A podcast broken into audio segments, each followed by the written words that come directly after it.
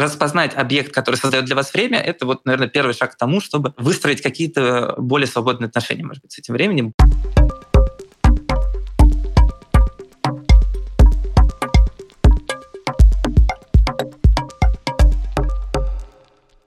Всем привет! С вами Артем и Света. Мы ведущие подкаста «В песочнице». «В песочнице» — это наша попытка исследовать и разбираться в будущем городов. Мы решили попробовать разобраться, а что вообще будущее такое и что будущее означает. Во втором сезоне мы будем говорить о будущем с людьми, которые его изучают, работают и конструируют. Сегодня у нас будет разговор про то, что такое время, почему оно нелинейно, как современность работает с будущим и что нам делать, когда происходит утрата будущего. Во всем этом мы будем говорить вместе с Валентином Голевым, исследователем, автором телеграм-канала Roguelike Theory и автором курса о новых технологиях для нового центра исследований и практики The New Center for Research and Practice. Валь, привет! Привет, привет, Света. Привет, Артем. Да, привет, привет. Мне очень приятно э, быть здесь. Спасибо, что пригласили. Расскажи, пожалуйста, нашим слушателям пару слов о себе, чем ты занимаешься и какие вопросы как исследователя тебя интересуют.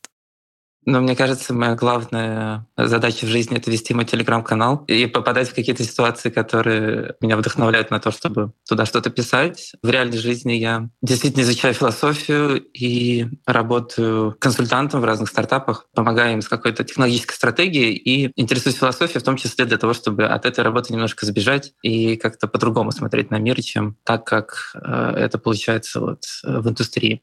Пожалуй, можно начать, наверное, с нашего обсуждения простого какого-то вопроса, что такое время, как мы его себе представляем. Э, мне кажется, если думать о времени на каком-то бытовом э, уровне, то кажется, что это какая-то линия. Есть прошлое, есть настоящее, которое идет за этим прошлым, и дальше идет будущее, которое мы когда-нибудь придем, э, и будущее еще всегда кажется каким-то таким светлым, замечательным. И кажется, что такое представление какое-то довольно модернистское, близкое. Есть ли какие-то альтернативные способы, как мы можем подумать э, о времени, о его цикличности или что оно выглядит как спираль? Да, мы просто обычно как-то представляем время, да, то есть мы вот э, с Валентином договорились там две недели назад, в прошлом, да, чтобы записать этот подкаст. Сейчас вот в настоящем мы его записываем, и в будущем оно вот вышло на, да, на какие-то доступные площадки. Просто интересно, всегда ли мы вот так вот воспринимаем время вот последовательно, и, и какие у нас вообще есть ощущения и понимание времени? Да, когда мы обсуждали этот подкаст, подкаст. Действительно, сразу мы как-то вышли на какой-то вопрос о том, как по-разному можно смотреть на время. И я стал думать, да, почему такой вопрос возникает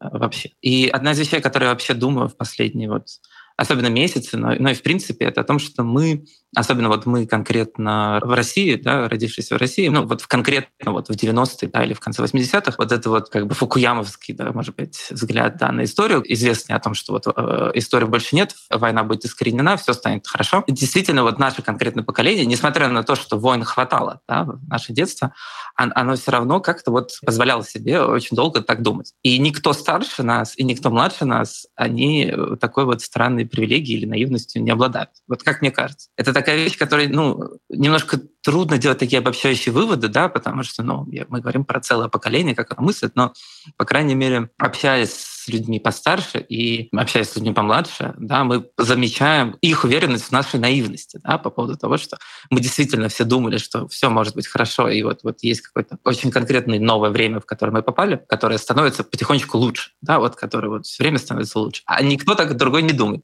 Вот такого рода достаточно абсурдная идея, да, ну то есть она абсурдная даже не потому, что это неправда, да, а потому что, ну, время и какая-то глобальность и человечество — это очень-очень такая сложная штука, да, и очень трудно говорить о том, что она становится лучше. Но вот когда мы сталкиваемся с такими вот странными идеями у себя, э, полезно спросить, зачем нам нужна такая идея. И мое предположение такое, что это то, что позволяло нам справляться с какими-то очень неприятными нам моментами, которые уже существовали. Ленинское есть такое слово «пережиток» как что-то вот, что устарело, да, что относится к какому-то предыдущему времени, но оно еще остается почему-то, вот, может быть, его надо додавить, может быть, он сам отомрет, но вот сейчас пережитки есть. И мы, мы относились к ним как к пережиткам. Мысль о том, что все становится постоянно лучше, позволяла нам смотреть на какие-то совершенно ужасные вещи. Позволяла смотреть на них и сказать, ну, ну да, но, но станет ли оно лучше? Да, вот, вот это вот как-то вот позволяло нам игнорировать. И мы таким образом живем как будто бы немножко в кредит. Да? Мы постоянно рассчитываем на то, что станет лучше. И именно поэтому это позволяет нам не особенно волноваться про все эти вещи. А как только мы отпускаем эту идею, сразу же мы сталкиваемся с реальностью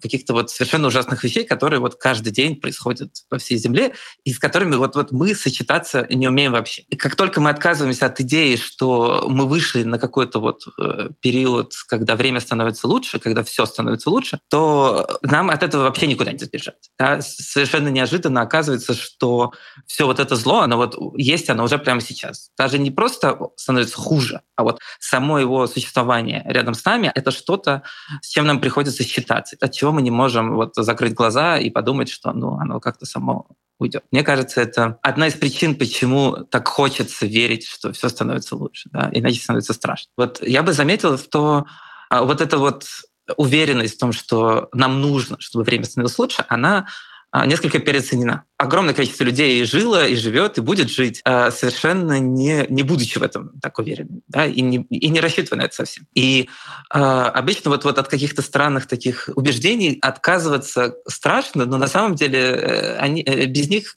живется, может быть, даже лучше. Но, конечно, вопрос о том, вот как, на что заменить, да, потому что конечно, сразу же можно начать думать, что, ну, раз не становится время лучше, значит, время становится хуже, да, значит, еще что-то, да, но понятно, что вот сам такой подход ко времени, как глобальной какой-то абстракции сущности, которая вот либо мы все вместе всем миром становимся лучше, или всем вместе всем миром становимся хуже, она тоже достаточно странная, потому что никакой вот такой вот темпоральной общности, э, с которой это все не существует. И я бы предложил думать о времени скорее не как о чем-то вот абсолютно таким глобальном, а в связи с какими-то очень конкретными вещами. И об этом я, я бы рассказал несколько историй. Одна история такая. Я как-то раз оказался в Старом Иерусалиме. Вы когда-нибудь были в Старом Иерусалиме? Нет, Да, кстати. я была, я была. Ну, я собираюсь, да, я думаю, что стоит посетить. Я там был в 2019 году. Мне очень повезло с, с гидом. Он э, водил нас э, там по этому городу, а я еще ночью перед этим не поспал, поэтому это все для меня немножко такая некоторая греза. И то, что я буду рассказывать, это, э, ну, это не про факты, да, вот это не про какое-то мое геополитическое суждение о том, что там за Старый Иерусалим. Это вот мое впечатление от встречи с некоторым объектом. Объектом, который существует, ну, сколько там этому Иерусалиму лет? Много-много тысячелетий, да, тысяч шесть, по-моему, лет, да. Вот, опять, видите, даже настолько я факты не знаю. И вот в тот момент, когда я приехал, после того, как я там побывал, я еще съездил в Ерихон, я съездил в Иорданию, но вот для меня это было одним из первых объектов, с которыми я столкнулся, которые были бы вот настолько старыми, и при этом продолжали бы выживать. И то впечатление, которое у меня сложилось там, это то, что тот режим существования, в котором Иерусалим, вот эта вот конкретная часть Иерусалима находилась все эти тысячи лет, она не поменялась ну никак. Иерусалим всегда был таким центром, за который боролись огромное количество разных сил. Да, еще до христиан, еще до мусульман, там были э, самые разные представители, ну даже не религии, да, вот каких-то вот социальных групп, которые хотели как-то вот там жить и там существовать. Да? И Старый Иерусалим всегда находился в режиме такой вот, не обязательно войны, да, но вот такого сложного сосуществования. И я увидел, что вот есть Иерусалим, который вот существует вот эти вот тысячи лет, и впечатление было такое, что вот с этим способом существования практически ничего произойти не может. Как вот люди любят цитировать Джеймсона, нам проще представить конец света, чем конец капитализма. Но вот в Иерусалиме я подумал, мне проще представить себе конец капитализма, чем конец Иерусалима. Потому что, ну вот, мы можем представить себе, что вымрет 90% населения Земли, и вот среди этих оставшихся людей обязательно найдутся несколько представителей нескольких религий, я даже не знаю каких, которые решат, что вот сейчас как раз настал час, когда они пойдут и этот Иерусалим отобьют у иноверцев. И ничего, совершенно ничего из того, что вот происходило с Иерусалимом все эти тысячи лет, оно там не прекращает происходить вообще. Там продолжает быть торговля, там продолжает быть какое-то гостеприимство, и там продолжает происходить совершенно жестокое насилие. И находясь в этом старом Иерусалиме, и вот среди всех этих старых стен, пожирая кебаб, который делали в очень старой печке, а, я столкнулся с таким объектом, который пережил, сохранив себя, все, что мне всегда казалось чем-то очень старым, чем-то очень историчным. Я вот уже несколько лет живу в Германии, да, которая сколько веков она думает, что она существует. И вот все какие-то вот пережитки, да, вот все какие-то германские такие символы э, старины, они все существуют в Германии в таком ну, не все, конечно, да, но вот то, как мы с ними обычно сталкиваемся, это обычно в таком законсервированном виде. Вот я был как-то в зале, где подписывали, по-моему, Вестфальский мирный договор. Вот одна из таких ключевых точек истории Европы — это такой мирный договор, с которого отсчитывается разделение государства и церкви который был вот принципиальным для появления. То есть система государственности, при помощи которой Европа понимает саму себя. Ну, это зал, в котором не будут подписывать, видимо, уже больше ничего. Там вот это просто пустой зал, и вот на него можно вот так же и посмотреть. И в этом смысле Иерусалим совершенно другой. Да? Иерусалим — это город, который существует, и несмотря там, на это обилие туристов, мы все-таки думаем там скорее про паломников. Да? А паломники — это что-то, что гораздо более старая вещь, чем, чем вся Европа. Все эти войны, все эти солдаты, которые там, это все ничего нового.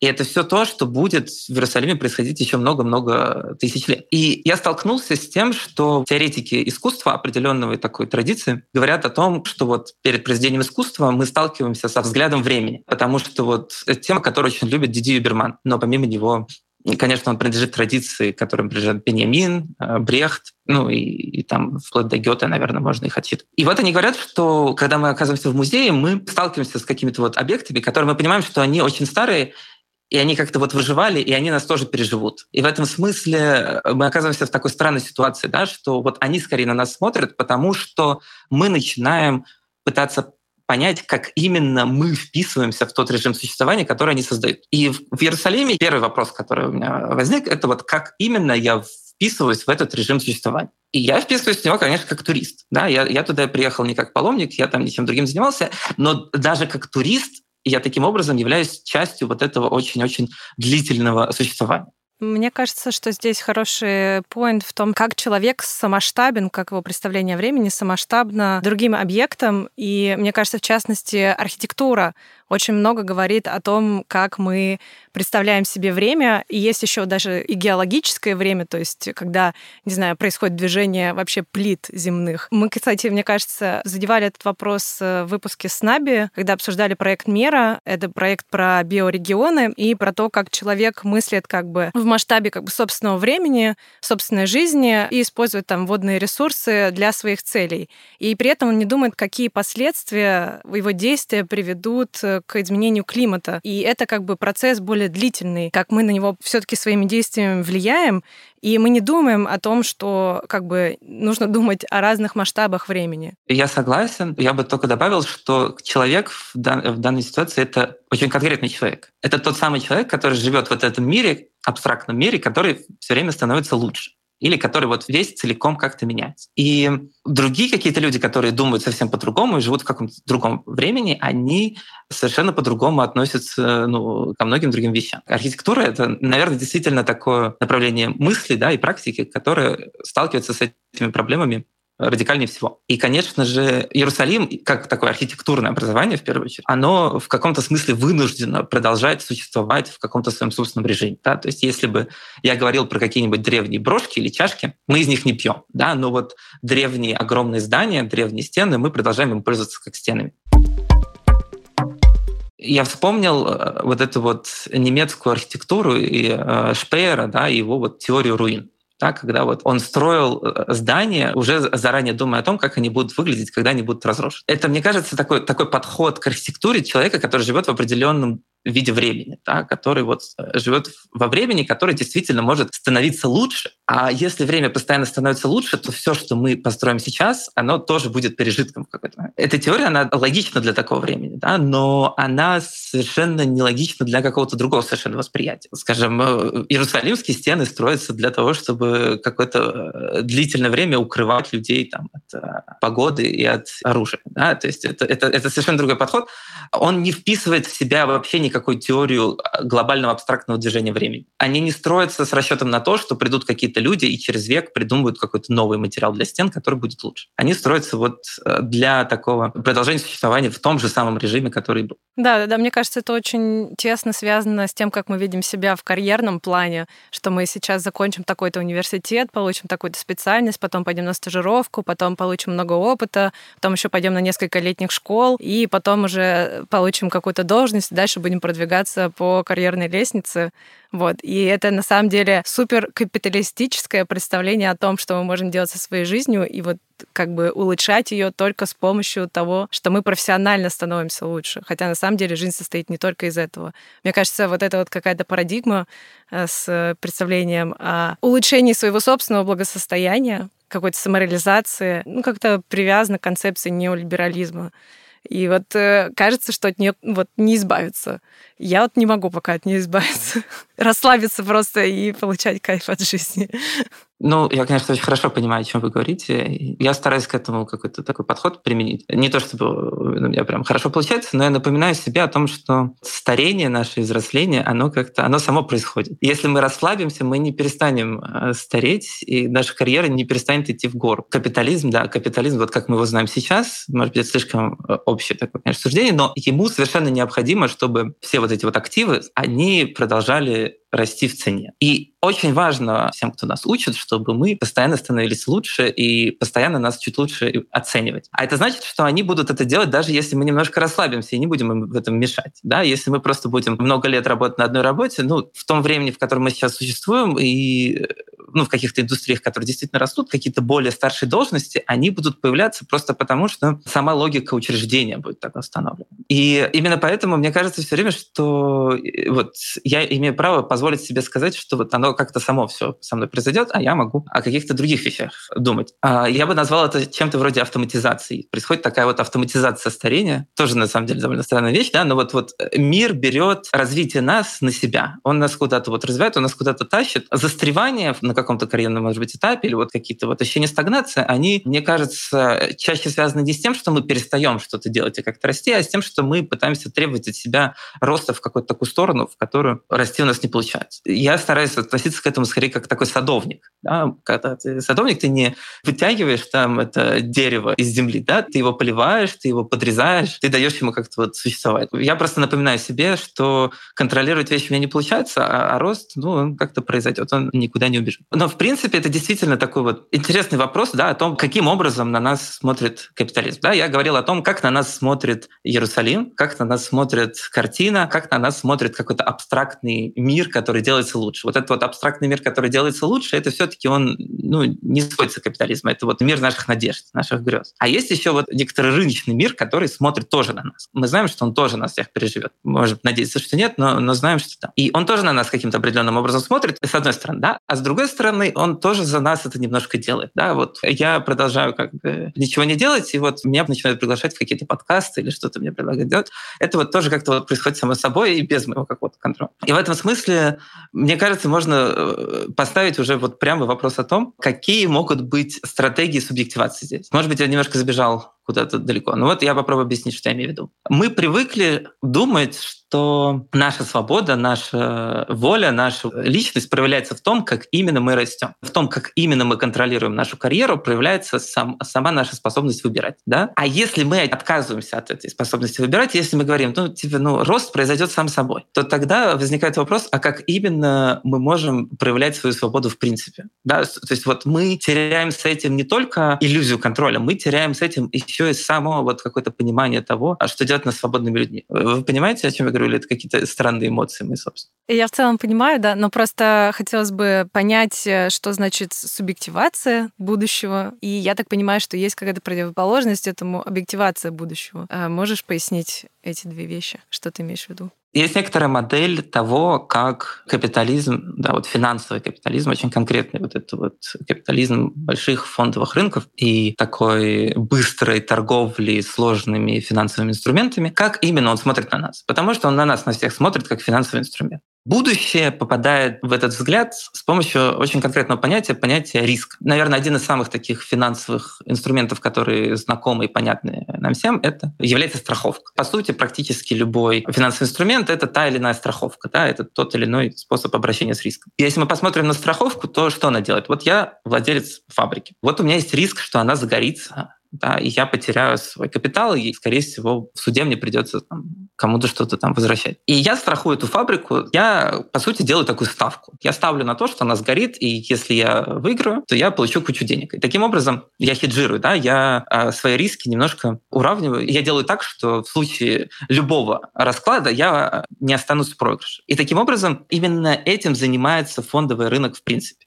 Чтобы, чтобы в любом случае мы, э, ну, те, кто этим занимается, чтобы они в любом случае получали более предсказуемый результат. Какие-то вот вещи, которые сопряжены с большими рисками, рынок умеет оборачивать в такие инструменты, которые делают их гораздо менее рискованными. Если у нас есть огромное количество ипотек, и мы засунем их все вместе, да, то риски довольно сильно уменьшаются. Потому что кажется, что каждая из этих ипотек, если кто-то не может больше ее выплачивать, то это изолируемые события, да, и вот один не выплатил, а тысяча выплатил. И вот появляется вот какой-то вот такого рода инструменты, которые позволяют управлять рисками. А это же относительно новая история, да, когда будущее превратилось в какой-то инструмент, да, то есть оно всегда было в наших каких-то грезах и представлениях, оно было как-то внутри, да, и вот э, такое ощущение, что недавно, как будто, да, именно во временном промежутке времени будущее превратилось в инструмент и обрело какую-то внешнюю форму, например, те же страховки, тоже прогнозирование, то есть когда мы обращаемся с будущим, с как каким-то инструментом экономики. Я не уверен, что это новое, ну, насколько новое явление по сравнению с Иерусалимом. Новое, наверное. Ну да, давай сначала проговорим о том, что тут происходит в будущем в такой ситуации. Да? Будущее, когда вот мы вытаскиваем из него элемент риска да, и э, упрощаем всю эту ситуацию, оно продолжает быть непредсказуемым в конкретных деталях, но по сути оно становится таким вот абстрактно понятным. Да? То есть мы знаем, что в любом случае богатые продолжат богатеть, что в любом случае э, сгоревшие фабрики будут застрахованы. В каком-то очень конкретном смысле в данной ситуации становиться лучше. Да, вот как говорили в прошлом году на Wall Street Bets, stocks only go up. Да? Такая ситуация, когда у нас э, будущее, которое было неопределенным, просто становится более определенным, предсказуемым. Я бы не сказал предсказуемым, но оно становится уже проданным. Да, то есть вот оно как... Э, тут как бы не то, что будущее остается непредсказуемым, но его какой-то денежный эквивалент становится предсказуемым. Мы не знаем, сгорит фабрика или нет, но в любом случае столько-то денег она принесет. И точно так же вот наша как бы наша карьера, не знаю, ну, не моя, но вот моя карьера, как она мне казалась э, раньше, да, вот я знал, что типа я не знаю, занесет меня там это в одну компанию или в другую, чем я буду заниматься, но я знал, что вот в денежном эквиваленте, ну, я думал, да, что будут вот столько я буду получать в этом возрасте, столько в этом, столько в этом. И какой-то вот элемент какого-то такого приключения из этого тоже, конечно, испаряется, но самое главное, что из этого испаряется, это, в принципе, ну, какой-то вот... Я бы даже не назвал это надеждой. То есть тут я бы сказал, что проблема тут не просто в том, становится оно лучше или хуже. Да, конечно, вот такое будущее, которое уже оценено и уже продано, и про которое вы очень хорошо знаете, что через 10 лет вы будете ну, немножко больше зарабатывать, но позволить себе там большое количество вещей вы все равно не сможете. Это, конечно, грустно. Да, но мне кажется, тут даже проблема не просто в том, хуже становится или лучше, а в том, что вот оно не теряя своего разнообразия чисто формального, да, не теряя того, что исходы могут быть совершенно разные, и события могут быть совершенно разные, и товары могут быть придумываться совершенно разные, в денежном эквиваленте и в эквиваленте вот самой системы оценок, которая у нас есть, у него есть идея только вот довольно конкретная, да, что оно станет для нас немножко лучше, мы, у нас будет зарплата немножко больше. И так далее. В любом случае, это как бы что-то, что мы явно сейчас очень трудно это применять к нашей вот такой ситуации. А ты думаешь, это меняется вообще? Сама концепция продажи будущего, оно куда-то трансформируется, превращается в какую-то новую э, концепцию, какие-то рамки у нее смещаются? Я бы предложил, э, что с ней происходит следующее. Это концепция продажи будущего, да, вот она, она не новая в том смысле, что вы помните, может быть, тюльпановый э, пузырь да, в Амстердаме, там какой-то был 16 век. То есть вот эти инструменты и вот эти фондовые рынки в том или ином виде существовали довольно давно. Просто только сейчас, только последние, там, откуда значит, считать, я даже не знаю, от каких-то вот, может быть, финансовых реформ, таких неолиберальных первых, да, только вот, вот в эти годы фондовый рынок стал тем самым объектом, которое создает для нас время. То есть для жителей Иерусалима время создает Иерусалим, для э, там, работника музея время, может быть, создает музей, а для там, планеты всей время создает фондовый рынок. Фондовый рынок, он никуда как бы не денется в ближайшее время. Но насколько он будет являться вот таким центральным хронометром, насколько именно он будет создавать некоторый образ времени, вот об этом вопрос, конечно, есть. Да, потому что сейчас еще непонятно, как именно вот события этого года поменяли наш взгляд на время и, главное, вот относительно чего мы отсчитываемся. Да? Но понятно, что какие-то вот такие геополитические соображения, они резко возвращаются. И э, возвращаются там в виде каких-то вот фантазий о том, что там будет делать Китай, что будет делать Россия, что будет делать Америка. Неожиданно это не фондовые рынки, неожиданно это вот Америка или какие-то другие страны. Я предложил бы сделать тут как такую вот практическую ментальную операцию. Это именно заметить то, что нет какого-то общего времени в принципе, а есть всегда некоторый такой объект, который для нас это время создает, который на нас смотрит и с которым мы пытаемся занимаемся считаться. И мы, ну, я не знаю, насколько мы вольны выбирать этот объект, да, но в любом случае этот объект точно не один и тот же для всех. И более того, даже те люди, которым не повезло избавиться совсем от власти фондового рынка, ну, просто со временем э, какие-то вот другие совершенно э, вещи появляются в жизни, с которыми получается так считаться. И мне кажется, вот понять, что именно создает для вас внутреннее ощущение вот этой стрелки, какой именно объект его для вас создает, и создает в том смысле, что и позволяет вам так думать, и требует его от вас. Распознать объект, который создает для вас время, это вот, наверное, первый шаг к тому, чтобы э, выстроить какие-то более свободные отношения, может быть, с этим временем. Объекты, которые создают для нас время, они не обязательно должны создавать это время через отсылку к будущему люди, с которыми я немножко говорил, которые живут э, в таких вот, то, что мы называем горячие точки, да, многие из них уже более-менее привыкли. Привыкли не в том смысле, что им хорошо, что им комфортно, да, что они не нервничают, а в том смысле, что они не ждут, что что-то изменится. Вот я не могу, например, даже придумать то, как можно думать про Иерусалим, о том, что там станет лучше. В каком смысле? Ну, то есть у них может быть период, когда они э, там чуть лучше начнут договариваться, может быть, но никто в это особо верить, наверное, не будет. Можно единственное, что вот, вот приходит в голову, это то, что вот возьмут его и просто снесут с лица земли, и тогда-то там перестанут стрелять в людей. Да? Ну, то есть, ну тогда это, это же будет, наверное, какая-то даже большая потеря. Да? То есть, конечно, есть такое вот место на Земле, которым происходит постоянно тысячелетиями ужасные вещи. И все-таки мы не хотели бы, чтобы этого места не было совсем. Да? Не потому, что мы очень хотим, чтобы было место, где такие вещи происходят, а потому что вот оно нашло для себя некоторый режим существования, который для нас совершенно драгоценен, что есть некоторый режим существования, в котором происходят какие-то другие вещи. И э, вот у него есть какой-то вот своя собственная воля к тому, чтобы продолжать существовать именно таким способом. И это круто. В этом есть своя красота. И мы же не занимаемся искусством с надеждой на то, что вот через 20 лет искусство станет лучше. И вот тогда-то мы сможем нарисовать наши картинки каким-то новым способом, который будет еще лучше. Да? Вот изобретут какой-то новый ап для рисования или еще что-то. Мы занимаемся искусством вот именно вот тем, какое вот оно есть сейчас. Да? И наши отношения со временем, они проявляются именно э, каким-то другим способом. Да? Мы не строим такой дом, который через 20 лет вырастет в другой. Да? Мы строим такой дом, который нам кажется очень будет адекватный чему-то, но при этом он не является каким-то вот домом в кредит, может быть. Здесь бы я поспорил на тему дома. То, что ты говорил про руину, когда мы уже, типа, строим какое-то здание, понимая, в какую руину она превратится, или сейчас, если мы там как-то прогнозируем какие-то изменения, связанные с нашими пространствами, это вот как раз-таки тоже вот про будущее, в общем-то, в кредит, которое стало немножко таким финансовым инструментом, в том числе и в архитектуре. Да, но для меня это теория руин — это плохой пример, да?